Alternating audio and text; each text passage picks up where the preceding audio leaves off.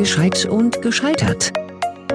Der binärste Laber-Podcast Deutschlands.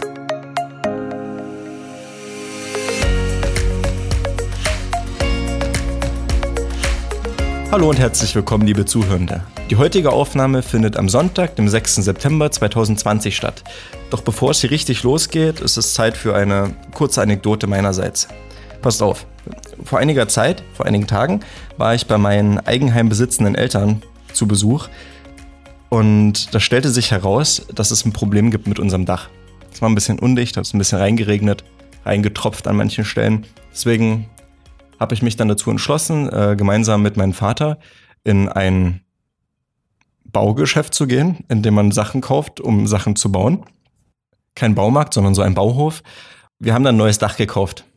Haben uns ausgesucht mit so Giebel und alles, Holz und Schindeln.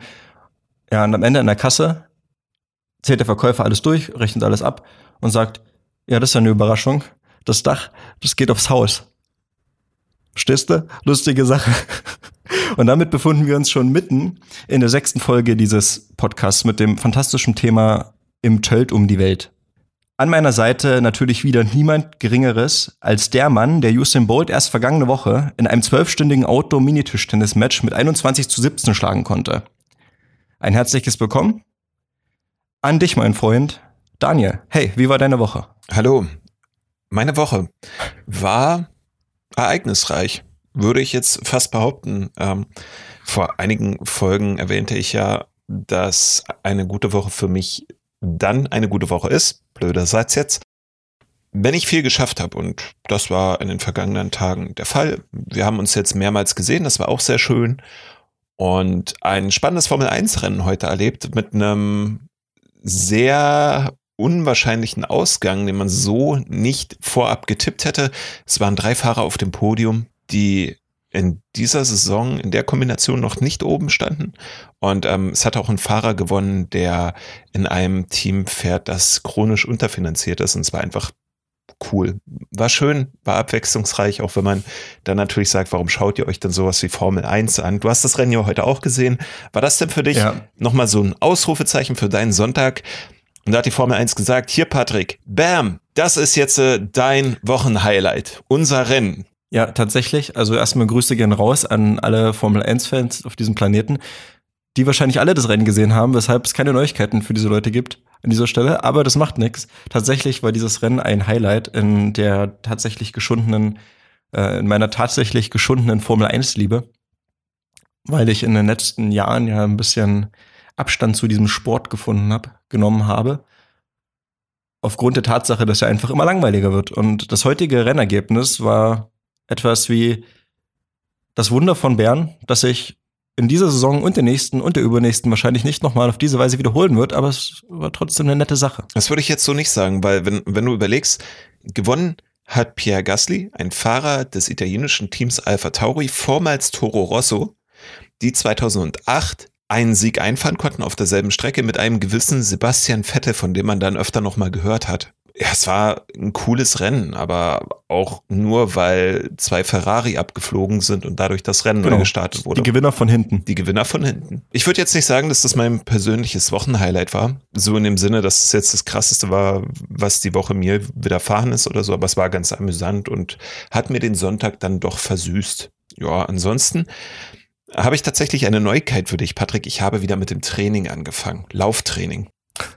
Boss-Transformation. Boss, Boss-Transformation. Aber nur untenrum. Aber nur untenrum, genau. Ich habe endlich die Schuhe angezogen, die wir vor einem Monat kauften bei Karstadt Sport. Hier, Werbung. Ne? Muss irgendwie, oben rechts in der Ecke steht jetzt drin Werbung. Keine Ahnung. Ja. Werbung wegen Markennennung. Wegen Markennennung.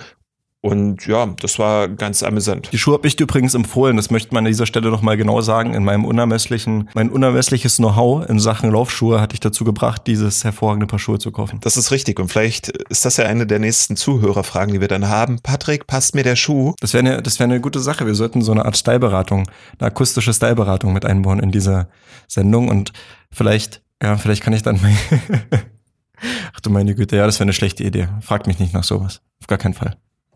Doch, ich glaube schon, weil du bist sehr. Ich bin sehr praktisch orientiert. Ich kann optisch nicht bewerten.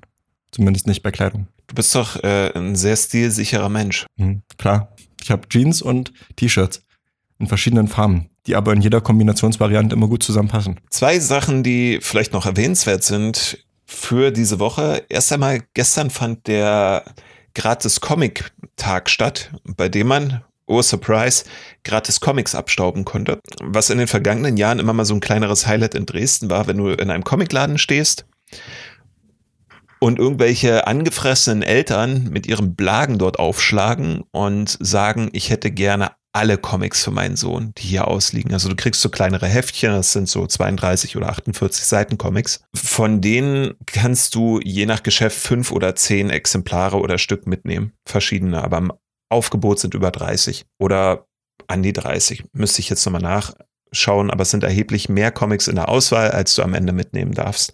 Und ja, in den vergangenen Jahren habe ich das dann öfter erlebt, dass Eltern wirklich dem Comicverkäufer in der Neustadt ein Geschäft auf der Bautzner Straße klar machen wollten, dass ihr Kind jetzt bitte alle Comics mit nach Hause nehmen dürfe, was dann auch zur Diskussion führte, weil der gratis Comic-Tag, der ist super, ist toll, weil du kannst dich in Sachen einlesen, die du vielleicht noch nicht kanntest oder kriegst irgendeine Sonderausgabe von oder kriegst die Sonderausgabe einer Reihe, die du sehr lange liest, mit Geschichten, die du ansonsten nie bekommen würdest. Aber die Händler müssen tatsächlich für jedes dieser Hefte zahlen. Also es ist jetzt nicht so, dass der Händler die gratis bekommt und gibt ihn dann einfach weiter, sondern die investieren da was rein. Aber ich habe fünf schöne Comics mir ausgesucht, habe das sehr genossen, mich da durchzuwühlen. Das wäre die eine Sache, die ich erwähnen wollte. Als ich schon mal da war, im Buchhandel meines Vertrauens, habe ich auch richtig investiert in unseren Podcast und zwei Rhetorikbüchlein gekauft. Ob sich das auszahlt, wird man vielleicht in den kommenden Episoden hören. Ich bin gespannt. Ich hoffe, du auch. Ja, beide sind übrigens sind nur für Daniel. Das heißt, äh, von mir könnt ihr keine rhetorischen Meisterleistungen erwarten. Während Daniel weiter an seinen Formulierungen feilt, werde ich einfach genau wie jetzt alles frei von der Leber weg sagen. Ja, aber das ist ja das Ding, weißt du, du stehst ja schon ganz oben, was rhetorische Perfektion angeht. Aber ich fühle mich immer ja. wie jemand, der am Fuße des Berges steht, nach oben linst und sich denkt, wäre schon schön. Und es ist jetzt Zeit, den Rhetorikberg zu erklimmen. Schritt für Schritt. Ja, welche Comics hast du dir ausgesucht beim gratis Comicbuchtag? Oh Gott, das ist, das ist eine sehr gute Frage. Was sind das für Comics? US, deutsche Produktion, franco-belgische? Es sind tatsächlich ähm, alle möglichen Produktionen. Also einmal Horrorschocker von Weißblech Comics, das ist ein deutscher Verlag, die tatsächlich sehr amüsant sind, allerdings keine richtigen Grusel-Comics. Dann von Werner, eine, ja. eine Gratis-Ausgabe. Es ist halt Brösel und Deutsch und das ist ganz lustig. Bei dem ist sehr interessant, er hat jetzt äh, seine ersten Werner-Comics neu zeichnen lassen. Hm. Ja, ist die Frage, wie, wie lustig ist Brösel tatsächlich? Aber das ist, denke ich, ein Thema für ein anderes Gespräch. Ich glaube, Brösel ist einfach eine Lebenshaltung. Also du kannst dem Typen viel vorwerfen, aber zum Beispiel, dass er nicht hart genug gegen Idioten oder rechts vorgegangen sei, das nicht. Dann ein Manga, Die Klingen der Wächter, hm. was ich nicht kenne, aber es sah nett gezeichnet aus und erinnerte mich so ein bisschen an die Banzai-Phase, meine Schwester. Dann noch Onkel Dagobert und Donald Duck, der Sohn der Sonne, und da steht, da steht dann auch Comics für Kids. Aber das ist mir egal, weil das sind am Ende DuckTales. Und DuckTales gehen immer. Den Abschluss machte eine Neuauflage der Teenage Mutant Ninja Turtles. Ganz in Schwarz-Weiß. Und sehr düster. Ja, davon habe ich tatsächlich gehört. Ich glaube, das ist interessant. Weiß ich nicht. Die anderen Sachen heben mich, glaube ich, nicht so an, aber diese Sache mit den Teenage Mutant Ninja Turtles würde mich am Ende auch interessieren. Ich weiß nicht, am Ende sind es pizzafressende Schildkröten. Mutantenschildkröten. Die haben das Oze einfach mit eingeatmet. Weißt du doch. Also das war, waren jedenfalls noch so zwei kleinere Ausrufezeichen in meiner Woche. Was ist dir denn abseits deines Baumarktbesuchs in deiner Woche noch hängen geblieben? Ja, jetzt red nicht über den Baumarktbesuch. Das war ein schlechter Gag. Ich denke, das ist allen klar. Also falls nicht, dann möchte ich mich entschuldigen, weil es war gelogen. Das verstehe ich nicht. Tut mir leid, ja, Leute. Das heißt, ihr habt gar kein Dach? Doch. Aber es ist intakt. Ach so. Ja. Das verstehe ich nicht. Warum habt ihr denn Sachen im Baumarkt gekauft? Für das Dach? Okay, in meiner Woche ist tatsächlich einfach nichts passiert, würde ich sagen. Also meine Woche war maximal ereignisreich. Ich habe einmal ferngesehen, weil wir ja letzte Woche diese neue Fernsehkategorie aufgemacht haben. Ja. Da gibt's ja diese Kochsendung Taste of Germany. Ja bei der Leute gegeneinander kochen. und vier Juroren da sind mit verschiedenen Teams und alle müssen ein Gericht auf einem Löffel anrichten und am Ende repräsentiert dieser eine Löffel eine Stunde Kochzeit und das ist ganz hübsch, sieht es mal aus und schmeckt bestimmt auch ganz toll. Keine Ahnung, ist irgendwie so eine Sendung, die habe ich vor Jahren mal angefangen zu sehen und durch Zufall bin ich darauf gestoßen, dass diese Woche, ich glaube am Mittwoch, die ähm, Vorauswahlen waren für die Teams. Das heißt, die Leute bewerben sich, indem sie einen dieser Löffel kochen mit einem Gericht ihrer Wahl.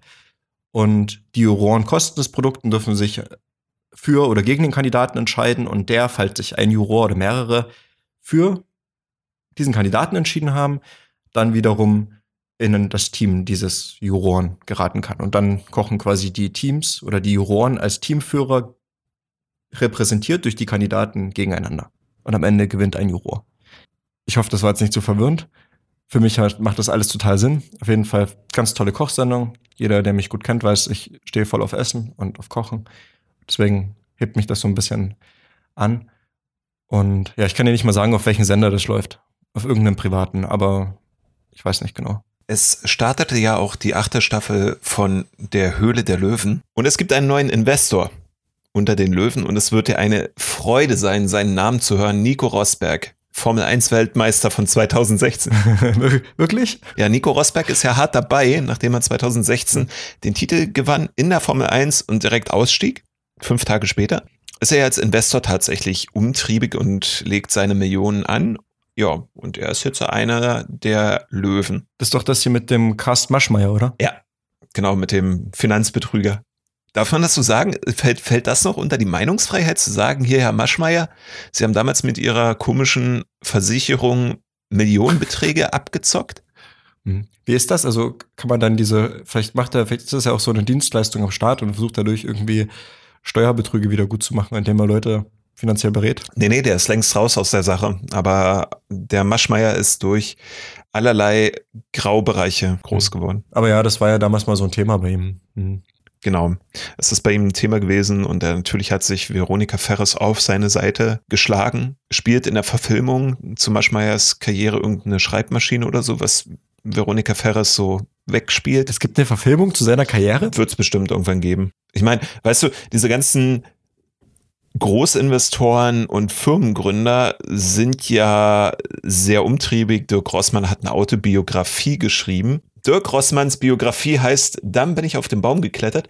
Und das Krasse dabei ist, dass dieses Buch sehr weit oben in den Bestsellerlisten war. Du konntest das in der Drogerie Rossmann direkt kaufen, aber auch bei Thalia, im Buchhandel, am Bahnhof und so weiter. Und ja, sie versuchen jetzt ihr Erbe irgendwie festzuhalten. Und ja, deswegen werden jetzt irgendwelche Bücher geschrieben oder man lässt sie halt schreiben. Verfilmungen werden angeregt und man versucht irgendwie noch ein positives Selbstbild von sich in die Welt zu drücken, um dann dort zu bleiben. und dann gibt es ja noch diesen Typen, oder?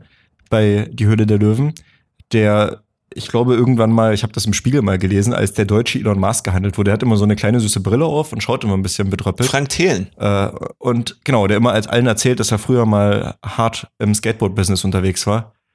Mhm.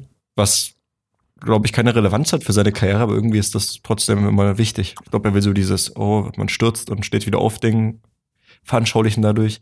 Naja, aber der macht da auch mit, oder?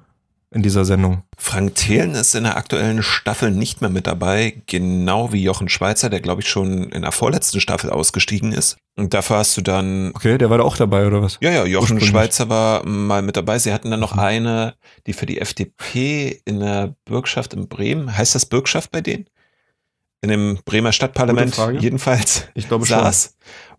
Und sie ist, glaube ich, auch wieder Quasi mit das Pendant zum Stadtsenat in Berlin. Genau. Und Judith Williams ist nach wie vor mit an Bord und ich glaube, sie täten ganz so gut daran, Maschmeyer und Judith Williams nicht rauszuschmeißen. Wobei ich das tatsächlich nicht weiß, ob ähm, der Maschmeyer noch mit dabei ist. Das müsste man, das gucke ich gerade mal. Ja, während du das nachschaust, ähm, ich habe ja diese Sendung tatsächlich noch nie gesehen. Aber wird da auch irgendwie mal ein Produkt gewinnbringend oder effizient gefördert? Die einzige Assoziation, die ich zu der Höhle der Löwen habe, ist der Ramschkorb an der Kasse bei Netto oder sowas, wo immer mal in regelmäßigen Abständen irgendwelche Produkte präsentiert werden, wie den Fugencleaner für die heimischen Badezimmerfliesen oder sowas. Von denen ich mir immer nicht sicher bin, ob die Produkte jetzt wirklich so innovativ sind, dass man die jetzt Oh doch, also es gab ein Produkt, das konntest du sehr lange ähm, beziehen. Das hieß Abflussfee, total bescheuerter Name, aber das war so ein bierbäuchiger Klempnermeister, der das Ding vorstellte, total abenteuerlich. Und er hat einfach gesagt, ja, ich habe ja halt dieses Ding und stellte halt fest, Haare im Abfluss sind vollkommen ekelhaft, ja, und hab da mal was entwickelt. Und es war einfach bloß so ein Extender, wie du ihn in jedem Waschbecken hast, aber anstatt die Säule in der Mitte einfach frei zu lassen, war da halt so ein Stein drin, der, wenn er mit Wasser umspült wurde, eine Substanz freisetzte, mit der, der die Haare aufgelöst wurden. Und das Ding war super erfolgreich. Also ja, es gibt Produkte, die sich tatsächlich sehr gut verkaufen. Ähm, allerdings auch welche, die schnell wieder vom Markt verschwinden, beziehungsweise nur für so einen kürzeren Run im Sortiment einer Drogerie oder eines anderen Unter Verkaufsunternehmens dann landen. Aber es ist jetzt nicht so, dass die vollkommen unerfolgreich wären, die Leute, die dort aufschlagen. Also öfter sind Personen zu sehen, die tatsächlich mit einem Konzept kommen, das sehr schnell kopiert werden könnte für das sie die Patente nicht besitzen oder das keine Einzigartigkeit besitzt oder praktische Anwendbarkeit ist nicht gegeben. Aber alles in allem haben sie dort ein ganz interessantes Konzept aufgebaut. Jedoch, und das ist es jetzt, jetzt kann ich dir nochmal die Besetzung der achten Staffel mittlerweile von Höhle der Löwen durchgehen. Das ist die aktuelle? Das ist die aktuelle und die läuft bereits seit 31. Ja. August auf Vox. Also hier bin ich wieder mal eine knappe Woche hinterher. Und zwar sind dabei Carsten Maschmeyer und Judith Williams, Georg mhm. Kofler, whoever Dagmar Wörl, die dürfte man kennen. Okay. Dann Ralf Dümmel, das ist der Haushaltswarentyp. Nils Glagau und, Nico Rosberg. Nils Glagau und Nico Rosberg. Der Frank Thelen ist nicht mehr mit dabei. Dafür ist er öfter in irgendwelchen Interviews zu sehen. Der fährt jetzt nur noch Skateboard. Ich habe gerade auch mal ge gegoogelt, recherchiert, wie das die Erwachsenen sagen. Chorwach wurde auch äh, gefördert durch, äh, wie heißt die Sendung? Höhle der Löwen. Höhle der Löwen. Ja. Genau. Coavach ist auch mal ein Produkt gewesen, also wer das nicht kennt, das ist so ein Kakaoprodukt mit Guarana, glaube ich. Ja. Das heißt, soll dich wach machen und trotzdem nach Kakao schmecken. Und das war 2000 und, wo habe ich es denn jetzt gerade gelesen? 2014 in der Show. Und wurde seitdem mit 8,6 Millionen Euro gefördert und hat 2019 einen Verlust von 3,5 Millionen gemacht. Gut. Scheint zu laufen bei den Boys. Ich trinke es gerne. Ich glaube, wir müssen irgendwann hier wirklich so ein Werbe-Jingle davor schalten, so viele Marken und Kanäle, wie wir hier nennen. Aber es ist ja erstmal nur unsere Einschätzung. Ja, jedenfalls, also Höhle der Löwen ist angelaufen, bereits vergangene Woche, damit sind wir etwas zu spät. Ich habe nicht mal davon gewusst, dass es das überhaupt noch gibt. Sonst, was ist sonst noch in meiner Woche passiert? Eigentlich nicht viel. Wir waren einmal miteinander essen. Ja. Da hast du mir große Freude ein Benjamin Blümchen Magazin mit einem Tamagotchi geschenkt darin. Das stimmt. Wie geht's dem Tamagotchi? Ich habe das Tamagotchi ist noch eingepackt, genauso wie das Magazin nach wie vor. Ähm, da wir Hörer, die dieses, dieses Projekt schon länger verfolgen, können sich an dieser Stelle ein kurzes Marken- und äh, äh, kurze Marken- und Konsumkritik vorstellen, die an Folge 2 erinnert. Oder 3. Korrekt. In der wir darüber gesprochen haben. Alle anderen tolle Sache. Benjamin Blümchen war ich früher großer Fan von, als Kind. Habe ich immer zum Einschlafen gehört, genauso wie Bibi Blocksberg, Bibi und Tina.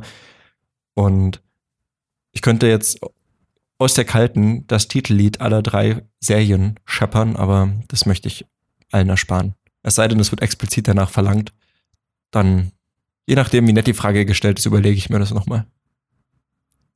Aber nur im Duett dass ich dir ein Benjamin Blümchen Heft schenkte, hat ja auch ein wenig eine Vorgeschichte.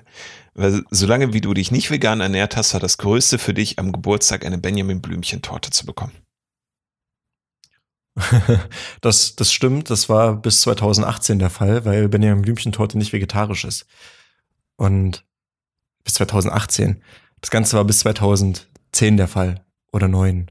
2010 weil Benjamin Blümchentorte nicht vegetarisch ist und deswegen esse ich die auch schon sehr lange nicht mehr. Aber ja, ich, ich verstehe die Assoziation, die du ziehst. Ja, und ich, ich wollte einfach eine Freude damit machen. Und du hast das Tamagotchi noch nicht ausgepackt. Nee, ich habe das Tamagotchi noch nicht ausgepackt. Das und kränkt mich. Es tut, ja, ich, das tut mir sehr leid, dass ich deine Gefühle damit verletzt habe. Aber wie ich dir schon in einem, in einem unserer Privatgespräche vor kurzem gesagt habe, muss man an dem, muss man in seinem Leben irgendwann an den Punkt kommen, in dem man auch Geschenke mit ablehnenden Worten, Worten begegnen kann. Auch wenn man dadurch vielleicht die Gefühle seines Gegenübers verletzt. Aber wenn dadurch effizienter und weniger konsumiert wird, ist das auch eine Möglichkeit, um einer netten Geste zu begegnen. Und wenn man sich austauscht darüber und sich im Gespräch trifft, dann wird der Gegenüber das auch verstehen und man hat die Welt ein bisschen verbessert. Ja, das schon, aber jetzt, wo du das Magazin hast, kannst du das Tamagotchi ja auspacken und endlich mal aufpäppeln. Es bricht mir das Herz zu wissen, dass du dich nicht um den Saurier kümmerst. Ich glaube, da waren noch andere Tiere dabei. Ja, ich habe mir schon überlegt, ich habe ja gelegentlich Umgang mit erwachsenen Menschen, die Kinder haben, in meinem Freundeskreis und ich werde das dann weiterreichen, das Benjamin Blümchen Magazin und quasi die Freude, die du mir bereits gemacht hast, wiederum stiften, um jemand anderem Freude zu machen. Das ist der Moment, in dem ich hoffe, dass die Batterie leer ist. Vielleicht nehme ich die Batterie raus und mache die in meine Badezimmerwaage. das wäre eine gute Sache vielleicht. Das ist noch Mehrwert gehabt, das Produkt. Ja, jedenfalls haben wir uns also diese Woche zum Essen gesehen, mehrmals. Wir waren ja auch heute früh noch kurz frühstücken, wenn man das so nennen kann. Es gab einen Erdnuss-Bananen-Muffin und einen Kaffee. Nicht zwingend in dieser Reihenfolge. Und mein Kaffee hatte ich ja ein wenig abgeturnt, weil das so ein Cold Brew mit Tonic war, den ich allerdings sehr lecker finde. Okay, lasst euch noch mal bitte in die Ohrmuschel zerlaufen. Cold Brew Kaffee mit Tonic. Das Beste. Ich würde jetzt sagen, eins in den Chat, wer es auch eklig findet, aber geht ja nicht. Aber klingt schon ekelhaft. Nee, Jetzt mal ehrlich, Leute. gar nicht. Das ist doch lecker. Ist doch eine schöne Mischung. Kalter Kaffee und kaltes Tonic. Ja, du solltest wissen, bei, so, bei diesen Dingen, gerade wenn es um lecker und nicht lecker geht, bin ich oft im Diskurs mit anderen Leuten, weil ich vertrete ja die Philosophie, was mir alleine schmeckt, also was mir einzeln schmeckt, schmeckt mir auch zusammen. Das heißt, alle Dinge, alle Produkte, die ich gerne einzeln konsumiere, zum Beispiel Bitterschokolade, kann ich mit jedem anderen Produkt, was mir sehr gut schmeckt, kombinieren. Ähm, Zucchini. Zucchini. So, genau. Tolles Beispiel. Klingt eigentlich schon ziemlich geil, finde ich. Aber naja, ich kann die beiden Sachen kombinieren und sagen, es schmeckt am Ende gut. So, ich mag Tonic tatsächlich auch ganz gern, aber kalter Kaffee ist halt das Problem. Der kalte Kaffee ist das Problem, ansonsten wäre ich voll dabei. Okay, also du bist der Meinung, dass man Zucchini und Zartbitterschokolade miteinander kombinieren kann. Äh, man kann Zartbitterschokolade mit allem kombinieren, weil es mega lecker schmeckt. Dann sollten wir das nächste Woche tatsächlich probieren und für Chefkoch ein Rezept aufstellen, das Zartbitterschokolade und Zucchini zusammenbringen. Ja, aber die Zucchini muss roh sein. Zubereitungszeit eine Stunde. Okay, also ich bin schwer dafür. Wir arbeiten ein solches Rezept aus. Mit welchem Ziel? Fünf Sterne oder ein? Alle. Wie viele gibt's? Alle. Gibt's fünf? Ich weiß gar nicht. Wel welche Skala hat Chefkoch? Im Ernst, ich bin da wenig unterwegs. Ich habe keine Ahnung, aber ich glaube, es waren äh, fünf Sterne gewesen. Auch hier sollten wir noch einmal gucken, wie nun eigentlich die Rezepte bewertet werden. Es sind tatsächlich fünf Sterne. Also du kannst Sterne vergeben. Das ist wunderbar. Ja, ist auch gar nicht so wichtig am Ende. Aber Hauptsache, wir kriegen alle Sterne. Ja, wir kriegen alle Sterne. Ich meine, das muss ja nicht aufregend sein, das Rezept. Hauptsache, es schmeckt gut. Zucchini mit Zartbitterschokolade. Alles klar. Ja, Okay. fünf Sterne gehen raus. Fünf Sterne gehen raus. Klingt super. Schokosoße mit Ja, Zucchini. Ansonsten war in meiner Woche tatsächlich gar nichts los. Nichts. Außer, ja, nichts. Außer, dass ich mich ein bisschen belesen habe. Quasi zu unserer liebsten Lobbyistengruppe. Deine Lieblingslobbyistengruppe also. Mhm. Wer führt, wer führt denn diese Lobbyistengruppe an? Ja, also der, der allseits beliebte Philipp Amthor ist natürlich ganz vorn mit dabei für mich, hat aber mit der, der Nummer gar nichts zu tun am Ende. Weil es geht nämlich um quasi die Schwester, um seine Schwester aus der Lobbyistenfamilie CDU, die mal wieder auf sich aufmerksam gemacht hat Das ist jetzt allerdings schon länger her als vergangene Woche. Hat mich aber in der letzten Woche tatsächlich mehrfach beschäftigt. Und zwar, wir können es ja sagen, war ja jetzt schon öfter Thema, es geht um Julia Klöckner, die freudestrahlend aus dem CDU-geführten Landwirtschaftsministerium herauswinkt und sich immer tolle neue andere Dinge überlegt, wie sie die Menschen in diesem Land ein bisschen ärgern kann. Und diesmal ging es um das Thema äh, Lebensmittelsicherheit, beziehungsweise um Kontrollen, die die Lebensmittelsicherheit gewährleisten sollen. Also so Hygienesachen und so. Im Einzelhandel, im Einzelhandel, das ist das falsche Wort, in Restaurants, in Produktionsbetrieben etc. Weil ich mich jetzt dort nicht belesen habe, muss ich mal fragen, befinden wir uns auf derselben Talfahrt wie die Engländer? Vielleicht. Wir befinden uns auf jeden Fall bald, vielleicht, auf einer Talfahrt. Ja, könnte man so sagen. Ich kann ja, da du dich nicht dazu belesen hast, und ich glaube, das ist auch ein Thema, was so ein bisschen unter dem Radar verlaufen ist, weil das gar nicht so eine große Öffentlichkeit bekommen hat, aber wichtig ist, weil es äh, diesen Monat noch im, im Bundesrat eine Abstimmung dazu geben wird. Ich kann es kurz erläutern. Ja, bitte. Wenn du möchtest. Also, es geht im Wesentlichen um Folgendes. Am 28.08. Ähm, gab die Verbraucherschutzorganisation Foodwatch, sollte eigentlich den meisten ein Begriff sein, gemeinsam mit ähm, Amtsveterinären und Lebensmittelkontrolleuren eine Pressekonferenz oder ein, auf einer Pressekonferenz ein Statement ab. Und dieses Statement ist so eine Art letzter Hilfeschrei gegen eine Reform des Kontrollsystems hinter diesen Lebensmitteluntersuchungen, das schon seit längerem ein Thema ist, aber wie gesagt nie so richtig den Weg in die Öffentlichkeit gefunden hat. Das heißt, die meisten Leute haben vermutlich noch nie was davon gehört. Das Ganze trägt auch einen total charmant eingängigen Namen, nennt sich nämlich AVV RÜB. Das ist eine tolle Abkürzung und die steht für das muss ich jetzt ablesen, Allgemeine Verwaltungsvorschrift Rahmenüberwachung. So.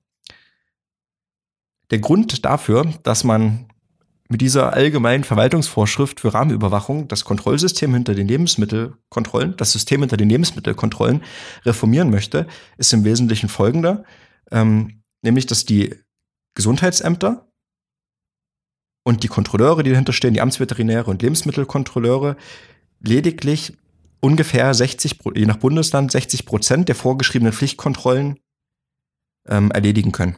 Der Grund dafür ist im Wesentlichen Personalmangel. Das heißt, von in Deutschland knapp über 400 Lebensmittelkontrollbehörden, die hier ansässig sind, schaffen 90 Prozent ihre Arbeit nicht und verstoßen damit gegen Bundesrichtlinien. So. Das heißt, die Behörde ist dann dafür verantwortlich zu sagen, okay, wir müssen diese Kontrollen gewährleisten. Wenn es nicht geht, aufgrund Personalmangel, ist es quasi ein Gesetzesverstoß und bereitet denen jede Menge Probleme. Klingt erstmal ganz nett. So. Und was ist jetzt die Neuerung? Ja, nun gibt's diese Reform mit diesem tollen Namen AVV RÜB und die zielt im Wesentlichen darauf ab, dass die Kontrollen in der ersten und der zweiten Risikoklasse vermindert werden. Das heißt, äh, die erste Risikoklasse, das sind quasi Betriebe, die ein so ein, ein tägliches Kontrollpensum gesetzlich vorgegeben haben und die sollen herabgestuft werden auf ein wöchentliches, auf wöchentliche Kontrollen. Mhm. Die Unternehmen der zweiten Risikoklasse, die bisher wöchentlich kontrolliert werden, sollen künftig nur noch monatlich kontrolliert werden. Darüber hinaus ähm, sollen vermehrt explizite Anlasskontrollen durchgeführt werden. Das heißt, wenn ein Verdacht besteht, dass ein Hygieneverstoß oder ein Verstoß gegen die Lebensmittelverordnung vorliegt in einem Unternehmen, soll der dann kontrolliert werden und am besten soll dann dieser Verstoß festgestellt werden oder was dagegen unternommen werden. Das Unternehmen soll beraten werden, wie auch immer. Das Problem an der Stelle, sage ich jetzt schon mal, liegt vor allem darin, dass die Lebensmittelkontrollen dann diesen Rechtsverstößen, die in den Unternehmen stattfinden, ja eigentlich hinterherlaufen. Weil, wenn konkreter Verdacht besteht, zum Beispiel Betrieb XY schafft es halt nicht, die Hygienestandards zu erhalten, äh, einzuhalten, irgendjemand meldet diesen Verdacht, den er ja irgendwo ran festmacht, kommt dann die Gesundheitsbehörde, schaut sich das an und sagt, oh, tatsächlich ist es so. Aber zu dem Zeitpunkt ist ja der Verstoß gegen die Lebensmittelrichtlinien schon vorgefallen. Das heißt, der Schaden für den Verbraucher ist im schlimmsten Fall schon entstanden, wenn die produzierte Ware vielleicht schon abtransportiert wurde in den Verkauf und damit laufen die Behörden den Problemstellungen ja dann hinterher. Dass es diese Probleme gibt, hat sich ja, ähm, nehmen wir jetzt einfach nur mal das letzte Jahr, vermehrt gezeigt. Also ich will gar nicht so sehr darauf rumreiten, aber diese Geschichte da mit Tönnies, mhm. bei der ja auch Kontrollbehörden massiv versagt haben, ist ja auch ein Thema gewesen jetzt in den letzten Monaten in den Medien. Aber wer sich vielleicht auch noch daran erinnert, gab es Ende letzten Jahres, ich glaube im, im Oktober 2019, ähm, einen Skandal um eine Firma, die heißt Wilke, die auch Wurstwaren herstellen. Und die hat kontaminierte Ware in den Einkauf gebracht. Es waren Rattenexkremente drin, oder?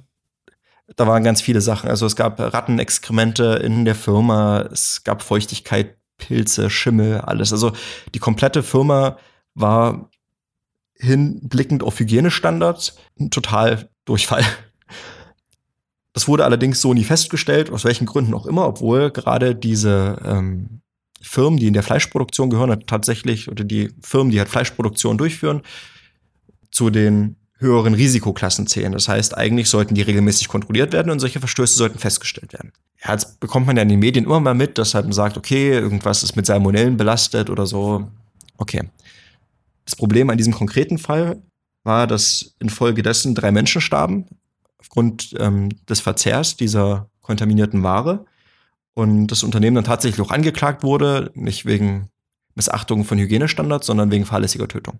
Ja, ich erinnere mich, dass es in dem Zusammenhang auch erst zur Schließung kam, als dieser Tötungsvorwurf im Raum stand und natürlich dann auch alle Abnehmer von Wilke-Produkten die Verträge kündigten. Das ist ja dann eigentlich der wirtschaftliche Tod des Unternehmens gewesen und hatte weniger mit der Einsicht zu tun, dass sie jemandem schadet. Genau. So, jetzt kommen wir nochmal auf den Kern zurück. Falls wir das ein bisschen verloren haben, weil ich zu viel rumgelabert habe, falls das der Fall ist, tut mir leid. Diese Veränderung dieser allgemeinen Verwaltungsvorschrift, Rahmenüberwachung, sieht jetzt halt vor, dass Unternehmen der höheren Risikoklasse weniger regelmäßig kontrolliert werden, mhm. dafür aber mit demselben verfügbaren Personal flächendeckender kontrolliert werden kann.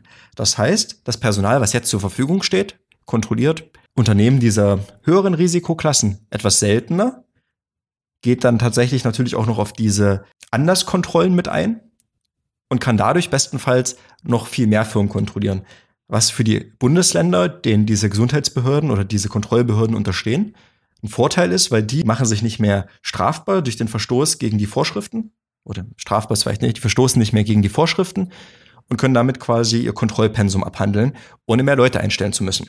Da ist allerdings das Problem, dass es hier um die Verbrauchergesundheit geht und das in einem ganz essentiellen, essentiellen Ausmaß, weil es geht ja um die Ernährung der Leute und um die Qualitätsstandards der Lebensmittel. Und ich glaube, an dieser Stelle sollten nicht die Aufgaben dem Personal angepasst werden, sondern andersrum muss eigentlich das Personal aufgestockt werden, um quasi dem Umfang der Aufgaben angepasst zu werden. Wie gesagt, es geht um die Gesundheit aller Leute in diesem Land. Natürlich hat auch unsere ganz hervorragende und liebreizende ähm, Bundesministerin für Ernährung und Landwirtschaft ein Statement dazu abgegeben. Die widerspricht nämlich diesen Einschätzungen und sagt, dass durch diesen Risiko, gestärkten risikobasierten Ansatz und durch die vermehrte Durchführung von anlassbezogenen Kontrollen ermöglicht wird, dass die Kontrolldichte auf Grundlage, also auf, auf Grundlage dieser Neuregelung quasi nicht verringert wird, sondern im Gegenteil steigt. Das macht ja aber am Ende überhaupt gar keinen Sinn.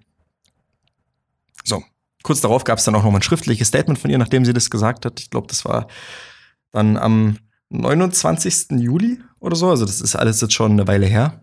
Ich lese das einfach mal vor. Da steht nämlich schriftliches Statement aus dem Ministerium.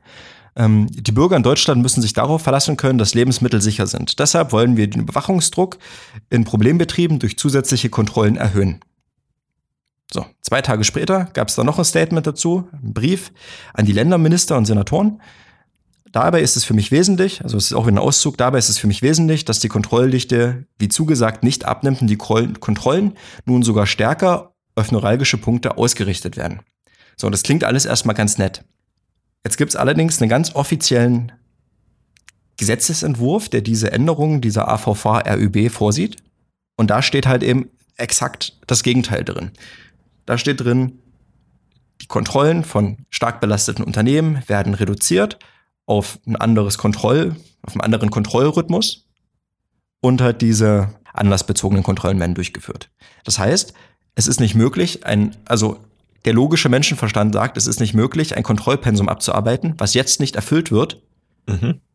oder nicht angemessen erfüllt wird, indem ich dasselbe Personal auf einen größeren Aufgabenbereich aufsplitte. Das funktioniert einfach nicht.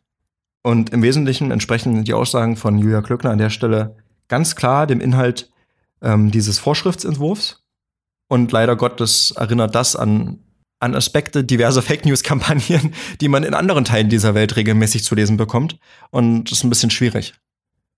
Weil ich glaube, man sollte vielleicht keinen Gesetzesentwurf einreichen und dann behaupten, dass der exakt die gegenteilige, den gegenteiligen Umfang hat als den, der in diesem Gesetzesentwurf dann drin steht. Also schwieriges Thema. Es ist soweit richtig. Allerdings hat Politik ja auch sehr viel damit zu tun, wie sie kommuniziert wird. Und da werden dann öfter Dinge behauptet, die sich bei näherer Betrachtung einfach als falsch herausstellen. Aber die Botschaft ist erstmal gesendet. Und das ist halt wichtig. Ich habe mich tatsächlich in, diesen, in diese Neuregelung äh, AVV, AVV RÜB eingelesen. Wie gesagt, das Thema ist jetzt schon ein bisschen älter und äh, Foodwatch hat schon vor einer halben Ewigkeit darauf aufmerksam gemacht. Wie gesagt, am 18.09., 18. diesen Monat gibt es eine Abstimmung im Bundesrat und wer glaubt, dass es sich vielleicht lohnt, sich dafür zu engagieren, dass diese Nummer auf die eine oder andere Weise ausgeht, kann sich natürlich gerne an die regional Regierenden äh, wenden Genau, an die Landesregierung. und aktiv Teil dieser Politik werden und sagen, ja, genau. Das könnte man dann durchaus tun. Aber gut, also das zu diesen Neuregelungen und wir werden ja das Thema sicherlich weiter verfolgen, weil wir ja dich am Puls der Zeit haben, was das angeht. Ja. Ich als der größten Fan des Landwirtschaftsministers, des, Minister des Landwirtschaftsministeriums. Mit 1,83 bist du der größte Fan des Landwirtschaftsministeriums. Ja. Aber wir haben tatsächlich, wo wir jetzt hier bei Ernährung sind, noch eine Zuhörerfrage, die wieder einmal explizit an dich gerichtet ist. Ich glaube, ich bin ein sehr langweiliger Mensch, weil ansonsten würde Cool. ich auch mal eine Frage bekommen. Hm. Du regst dich vielleicht zu selten auf. Vielleicht ist das das Problem. Ich rege mich vielleicht zu selten auf. Ja, also wer mich näher kennt, weiß, ich kann mich furchtbar gut aufregen. Das möchte man nicht erleben. Ist ein bisschen so wie der Hulk. Ich glaube, da unterscheiden wir uns. Ich, äh, ich rege mich halt nie im, im Alltag auf und reg mich jetzt eigentlich nur noch hier auf. Das heißt, dieser Podcast ist für mich jetzt nur noch, nur noch Ventil eigentlich. Alex Jones bist du. Du bist so ein bisschen wie Alex Jones, der Verschwörungstheoretiker mit eigener ähm, Website hier, Infowars. Ja. Und äh, in meiner Freizeit bin ich total handzahm am Ende. Ja, das Ja. schon. Da schimpfe ich über niemanden. Da gebe ich sogar Philipp Amthor die Hand. Also natürlich nur mit Abstand und ohne Körperkontakt. Aber so ein angedeutetes High Five ist schon drin. Einfach so eine, so eine Gummihand in seine Richtung werfen. Bringt's ja auch. Ist ja auch ein netter Ja. Gruß. Jedenfalls die Zuhörerfrage zu deiner Biografie ist, ob du vor dem Veganismus dich bereits vegetarisch ernährt hast. Ja, also einfache Frage. Vielen Dank für die Frage erstmal. Ja, seit zehn Jahren ungefähr. Wie vorhin schon gesagt, bin im Blümchentorte 2010 bin ich ausgestiegen aus dem Tierlight-Game. Zumindest teilweise. Hab dann halt sehr lange vegetarisch gegessen. Eigentlich eine ganz lustige Anekdote. Ich bin damals dazu gekommen, weil ich einen Freund hatte, der Vegetarier war. Und das war natürlich alles so ein bisschen belächelt in unserem Freundeskreis. Aber ich habe dann gedacht, okay, interessanter Ansatz, mal schauen, was es so damit auf sich hat und habe dann ein Buch gelesen nämlich ähm, Tiere essen von Jonathan Safran Foer. Keine Ahnung, ich weiß nicht, wie der Typ heißt, aber ich glaube, äh, alle wissen, wer das ist. Der mit dem komischen Namen. Ja. Und in diesem Buch ging es im Wesentlichen um die Zustände in der Tierhaltung und alles, was so drumherum geschehen ist. Und es hat mich natürlich bewegt. Und ich habe viel darüber nachgedacht. Und ich habe so lange darüber nachgedacht, bis ich irgendwann bei Verspeisen einer Salami-Pizza von Netto.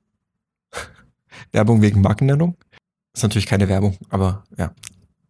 Bis ich dann gesagt habe, okay, das ist jetzt mein letztes Fleischgericht, was ich essen werde in meinem Leben. Dann aß ich so diese Pizza der Sorte Salami und war dann Vegetarier. Ende der Geschichte. Es ist hervorragend. Ich erinnere mich daran, dass ich auch einmal das Experiment wagte und mich rein vegan ernähren wollte und habe das dann nach ein paar Tagen abgebrochen. Ging nicht gut. Ja. Ich glaube, du warst dabei, oder? Ja, an der Stelle soll gesagt sein, Daniel, der hat schon viele Erfahrungen gemacht mit experimentellem Essen. Ja. Es gab ja auch eine Phase in deiner ersten Wohnung, falls du dich noch dar daran erinnerst, als du für ungefähr, für mich war es gefühlt ein halbes Jahr nur Reis und Buttergemüse gegessen hast. Es ist richtig. Reis und tiefgekühltes Buttergemüse sind einfach mal Studenten-Premium-Nahrung. Nee, überhaupt nicht. Ich habe ein, eine Schüssel davon gegessen und ich hatte schon keinen Bock mehr, jemals wieder mit Daniel etwas zu essen, weil es einfach, das fand ich cool. Es ist ja dann aber später noch variiert worden von mir. Ne? Also Reis mit Erdnusssoße und die war gut. Ja. Und, und Buttergemüse.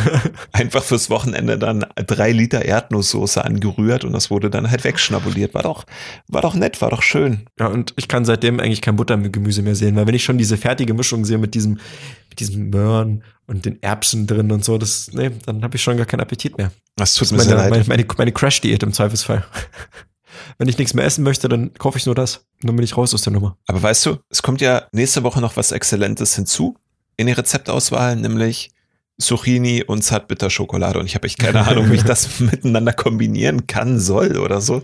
Wir müssen ein Chefkochrezept ausarbeiten. Und das ist mein voller Ernst. Wir müssen bis zur nächsten Ausgabe dieses Rezept zustande bekommen haben und dann verlinken. Ja, wirklich. Ja, ja. Müssen wir, müssen wir das wirklich machen? Ja, wir müssen es. Wir haben es ja Ich angekündigt. habe gedacht, das war ein Scherz und wir machen das Nein, nicht. wir machen das. Mann. Zucchini, Zartbitter und weiß ich nicht, Bambussprossen oder so. Ich habe keine Ahnung, wie man das jetzt miteinander kombiniert. Du meintest ja, es passt alles zu Zartbitterschokolade. Nein, ich sage, alles, was mir einzeln schmeckt, schmeckt mir auch zusammen. Ja, eben. Das heißt, Sachen, die mir nicht einzeln schmecken, passen auch nicht zu Bitterschokolade, meiner Meinung nach, Ja. weil sie nicht in mein quasi Lebensmittelauswahlkonstrukt reinpassen. Na, du kannst mir ja dann mal so 100 Sachen aufschreiben, die zusammen schmecken, weiß ich nicht, vielleicht Haferflocken oder so machen wir dann, dann noch mit rein. Also ich schreibe dir einfach 100 Sachen auf, die mir einzeln schmecken, damit die dann am Ende auch kombiniert schmecken. Und die müssen ins Rezept rein. 100 Sachen. Das, das kauft doch keiner. Niemand macht ein Rezept, wo 100 Sachen drin stehen, 100 Zutaten. Du hattest heute früh ein Rezept aus der Zeit erwähnt, wo ein ganz bestimmtes Öl verlangt wurde. Keiner Ach kauft ja. dieses Öl. Ich, das war nicht aus der Zeit tatsächlich, sondern ähm, es war ein italienisches Rezept aus dem Internet. Aber du warst kurz davor noch auf der Zeitseite. Ja, das stimmt. Ich war, ich war bei Zeit, bei Zeitmagazin auf Twitter unterwegs, aber das hatte nichts miteinander zu tun. Okay, das, dann habe ich das falsch mitbekommen. Jedenfalls dieses Öl, man würde es hier in Dresden kaufen können an zwei Orten, die mir einfielen. Aber manche Zutaten sind halt schon echt bekloppt. Die kriegst du halt auch nicht mehr so leicht. Irgendwie zum Beispiel Gänsestopfleber. Aber das ist ja etwas, was jetzt eher nicht in deinen kulinarischen Kosmos passt. Ekelerregend. Ja, Ah. ist es tatsächlich. Also für mich auch.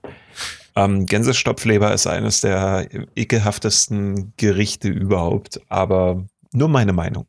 Es ist nur meine Meinung. Und die Meinung jedes anderen vernünftig denkenden Menschen, hoffentlich. Aber ja, das ist keine Kritik. Falls ihr das mögt, haut rein.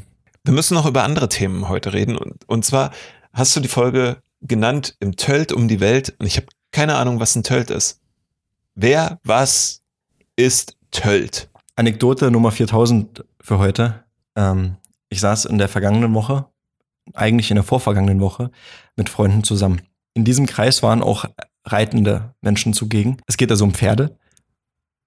Und es ging nicht nur um Pferde im Allgemeinen, sondern es ging um ein besonderes Pferd, nämlich um das Islandpferd oder um Islandpferde. Das Mhm. sind Pferde, die sind offenbar klein und so ein bisschen weiß vielleicht. Ich weiß nicht genau, wie die ausschauen, um ehrlich zu sein. Auf jeden Fall fiel dieses Gespräch dann schnell aus dem Rahmen und es ging gar nicht mehr um Islandpferde, sondern es ging um eine Besonderheit, die Islandpferde besitzen, nämlich sie können tölten. Was ist das eigentlich? Wir haben dann darüber gesprochen und festgestellt, dass Pferde unterschiedliche Gangarten besitzen. Mhm. Klingt erstmal so ein bisschen mechanisch wie so bei der Gangschaltung, aber ist eigentlich ganz einfach und logisch, aber ist auch ein bisschen theoretisch. Also diese Gangarten werden auch Allüren genannt. Deswegen sagt man vielleicht, man soll keine Allüren machen. Ich weiß nicht, vielleicht. Möglich. Jedem bekannt sollte auf jeden Fall grundlegend die klassischen Gangarten sein. Schritt, Trab und Galopp.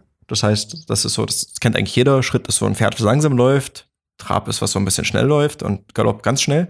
Aber so einfach ist es gar nicht, weil es gibt unterschiedliche Taktarten bei Gangarten.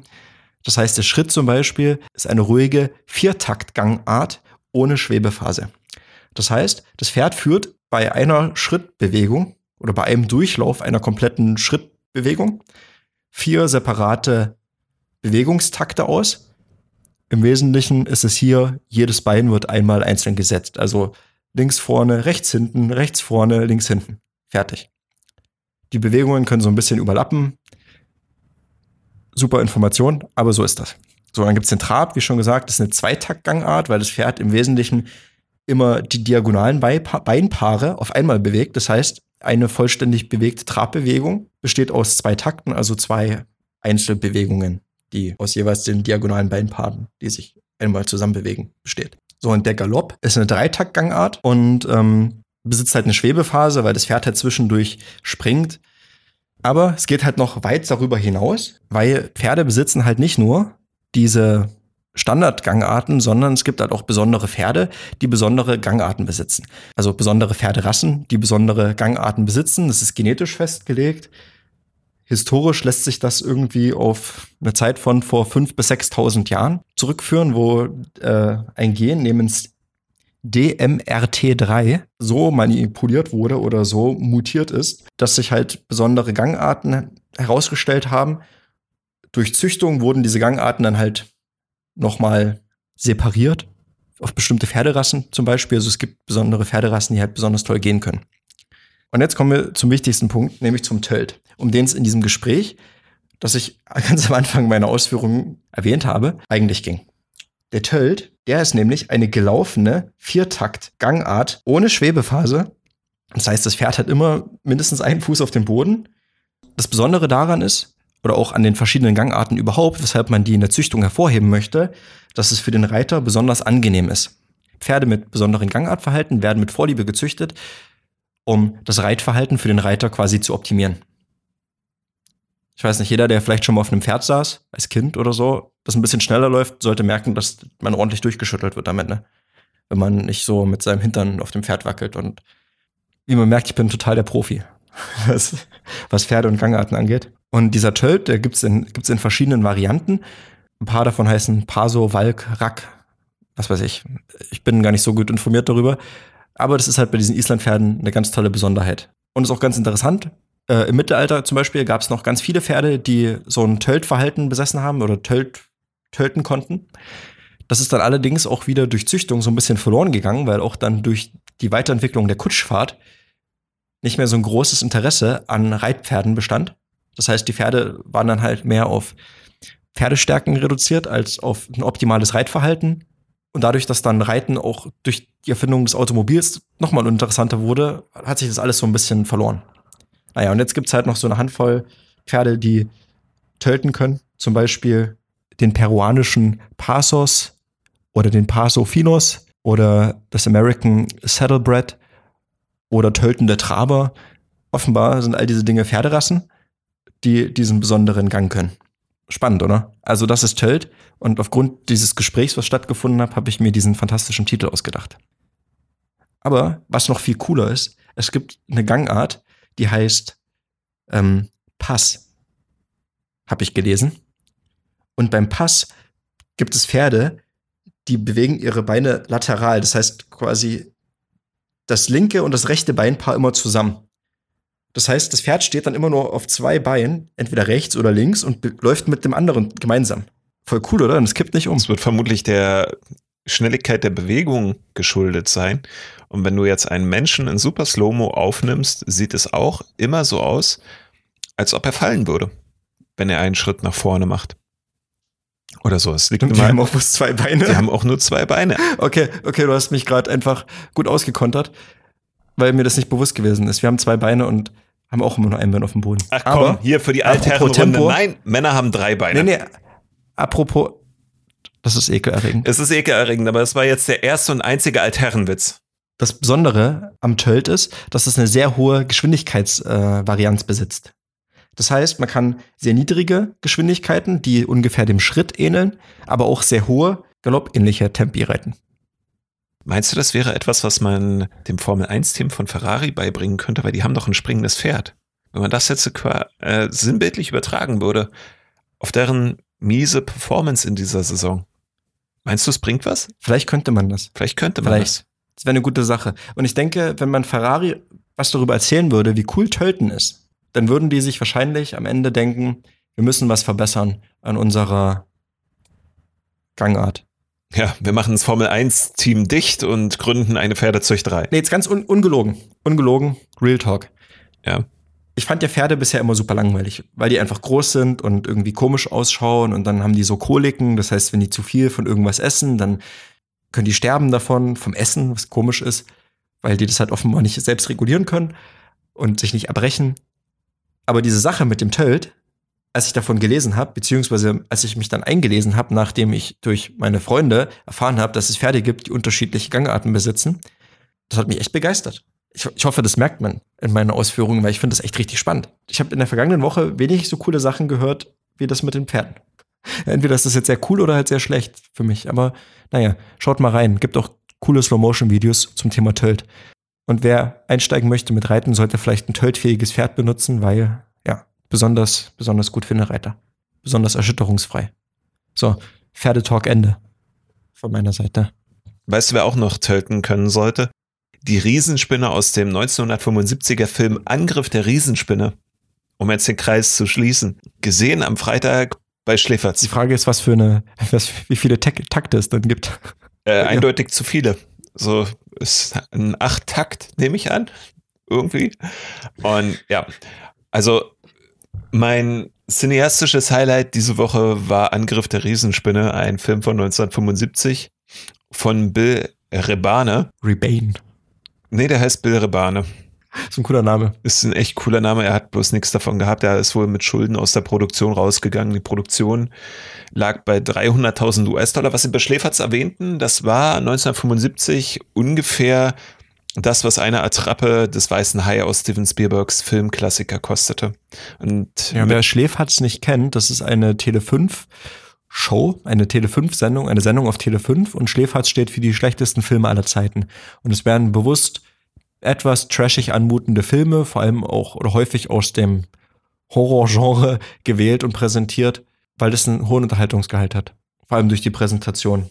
Unter anderem durch Oliver Kalkofe und den anderen Typen, von dem ich nicht weiß, wie er heißt. Peter Rüttgen. Aber Oliver Kalkofe ist da und der ist ein lustiger Typ. Und Peter Rüttgen, der ist auch nicht ohne. Also die, sie ergänzen sich einfach als Duo. Und ja, wenn man sich darauf einlässt, wirklich sehr schlechte Filme zu sehen, dann kommt man um diese Sendung gar nicht drum herum, weil sie die auch sehr lustig aufbereiten, kommentieren, haben immer ein Trinkspiel dabei, bei dem man dann definitiv unter den Tisch sich säuft. Und das war bei dem Film jetzt nicht anders. Also ich habe nicht getrunken, aber der Film war halt einfach mhm. kacke. Und zwar richtig von der übelsten Sorte. Und worum es jetzt da konkret ging, waren irgendwelche Astrowissenschaftler, eine Spinne, die in einem Meteoriten auf das Feld eines Farmers in Wisconsin aufschlägt. Und es ist, naja, ein Horrorfilm der schlechtesten Sorte. Also ich glaube, damals hat sich niemand davor gegruselt. Heute gruselt sich erst recht niemand mehr davor. Das Witzige war nur, auf Twitter dann zu verfolgen, wer diesen Film sieht, weil es läuft nun mal auf Tele 5. Tele 5 ist ein Nischensender, kein großer Kanal. Aber das Interessante dabei ist, dass diese Schläferzgeschichten Hunderttausende von Zuschauern haben. Wer diesen Film verfolgte, war eine unserer Twitter-Followerinnen, beziehungsweise wir folgen auch ihr, Cutter. Und sie hat unter Kata Kritzelt, so heißt ihr Account dort auf Twitter, dann eine Nahaufnahme von Spinnenbeinchen gezeigt. Und ja, wer schon mal ein Spinnenbeinchen in der Nahansicht gesehen hat, der weiß, dass sie mit Fell ausgestattet sind. Die wirken sehr samtig und haben halt so kleine Krallen, mit denen sie sich überall festhalten können. Es ist echt niedlich. Also du kannst von Spinnen halten, was du möchtest, aber so diese Nahaufnahme der Beinchen, die ist halt echt nice, weil ja, es sieht halt aus wie kleine, kleine Krallenhände. Faszinierend. Ist wirklich faszinierend. Und was mir dabei gefällt, ist, ich verfolge ihren Account und scheinbar wird er dann auch öfter in die Timeline von uns hochgespült. Was das Coole an ihrem Account ist, sie postet jeden Tag eine gute News des Tages, so nennt sie das, weil es zu viele negative News gibt. Und das erbaut einen dann. Also jeden Tag kommt eine neue positive Nachricht. Ich lese dir das mal vom 5. September vor. Da schrieb sie, China will bis Ende 2020 zehn neue Nationalparks aufbauen. Dadurch sollen vor allem gefährdete Arten wie der Schneeleopard und der Hainan Schopfgibbon geschützt werden. Oder dann etwas weiter unten postete sie, dass 2020 in Bayern ein Storchenrekordjahr war oder bislang ist und es wurden über 700 Storchenpaare gezählt. Und auch die Luchspopulation, Luchse sind ja meine Lieblingstiere, steigt endlich wieder. Das finde ich cool. Ja, und weil ich ja der Mann für das Negative bin, in Brasilien brennen übrigens gerade furchtbar viele Nationalparks, weil große Gebiete des brasilianischen Regenwalds gerade vermeintlich zufällig brandgerodet werden, ohne expliziten kontrollierenden Eingriff der Regierung. Die Regierung hat ja eingegriffen, aber leider sind deren Behörden unterfinanziert und nicht mit genügend Personal ausgestattet. Was analog zu dem ist, was wir hier mit den Lebensmittelkontrollen eventuell bald im Haus haben. Ne? Also, dass sie unterfinanziert und personell unterbesetzt sind, hast du ja bereits erwähnt. Aber wenn dann noch die Normen gelockert werden und so, dann kannst du es halt nicht mehr kontrollieren oder verurteilen oder was weiß ich. Also nicht im Sinne deiner Naja, Bürgerhandel. das, das kann man, denke ich, flexibel betrachten, weil ja die politische Führung, also Bolsonaro, ja auch aktiven politischen Wahlkampf gegen Klimaschutzorganisationen und die tatsächlich dafür verantwortlich sind, dass die Budgetierung dieser Waldbrandschutzgeschichten, also dieser, äh, wie heißen die, Urwaldfeuerwehren, Mhm. vorangetrieben wurden, ja, ab, aktiv untergräbt. Aber das ist auch ein Thema für ein andermal, glaube ich. Das ist es. Und man muss dazu auch sagen, dass das große Problem hierbei ist, dass du wieder Störfeuer hast, auch in den sozialen Medien. Irgendwelche Personen, die fragen, warum müssen wir uns da jetzt einmischen? Ist doch die Sache von Brasilien, ob die da was machen oder nicht. Und ist es halt nicht, weil die Auswirkungen, ähm, die die Brände drüben in Brasilien haben, auch für uns irgendwann spürbar sind. Vielleicht nicht heute oder morgen, aber irgendwann. So viel wieder dazu. Ich wollte noch was Positives ans Ende setzen. Und jetzt kommt doch wieder eine negative Nachricht. Ja, aber ich habe tatsächlich noch eine kleine positive Sache einzuwerfen, nämlich mit dem Blick auf unsere Bundeshauptstadt. Da wurde in vorvergangener Woche eine Straße jetzt autofrei gestaltet, nämlich die Friedrichstraße. Kennt man vielleicht, ist so eine etwas größere Flaniermeile mit vielen Einkaufsgeschäften. Das Kulturkaufhaus Dussmann ist da, der große S-Bahnhof Friedrichstraße, direkt an der Spree. Und die wurde für den Autoverkehr gesperrt mit einer tollen Straße für Fahrradfahrer und einem breiten Flanierbereich für Fußgänger. Es wurde alles zusätzlich begrünt und bietet den Leuten tatsächlich mal die Möglichkeit, da ganz entspannt lang zu marschieren und einzukaufen und die Stadt zu genießen. Und an der Stelle würde ich sagen, toll gemacht, Berlin. Ja, das ist großartig und würde ich mir auch für Dresden wünschen in einigen Vierteln. Ich glaube, es gibt alternative Verkehrskonzepte, die auch hier ziehen würden. Und man braucht auch nicht jede Straße für Autos zugänglich zu machen. Ja, so ein bisschen weniger Durchgangsverkehr in den Innenstädten wäre schon eine schöne Sache. Ganz grundsätzlich. Absolut. Okay, das war unsere sechste Folge. Heute mal wieder etwas kürzer, weil wir haben gar nicht so viel miteinander erlebt. Das werden wir dann ändern in der kommenden Woche. Und mit Folge sieben mittlerweile, die da heißt, Im Namen ihrer Majestät. das werden wir noch klären, wer das sein kann. Ich hoffe ja immer noch auf die Königin ins Kalorienreich. Ja, der braucht ein bisschen. Äh, verrate ich dir dann. Verrate ich dir dann nächste Woche, ja. Und dann werden wir auch mit ein paar Mythen aufräumen, was so royale Angelegenheiten angeht, etc. Ein bisschen aus dem Nähkästchen plaudern, wie man so schön sagt. Aber das dann in einer Woche. Der alte adlige Daniel wird dann ein bisschen von seinen royalen Geschichten erzählen. Vielleicht kaufe ich mir eine Super-Illo und werde versuchen, ein bisschen nachzulesen. Kann ich auch online machen. Ich kaufe keine Super-Illo. Na, ich bin ja noch adlig. Ich bin ja der Prinz der Peinlichkeiten, wie du weißt. Okay. Gut, auch das werden wir in der nächsten Woche erörtern. Wenn es wieder heißt, hallo mit uns. Dann allen eine schöne Woche und bis kommende Woche hier im Podcast. Ciao.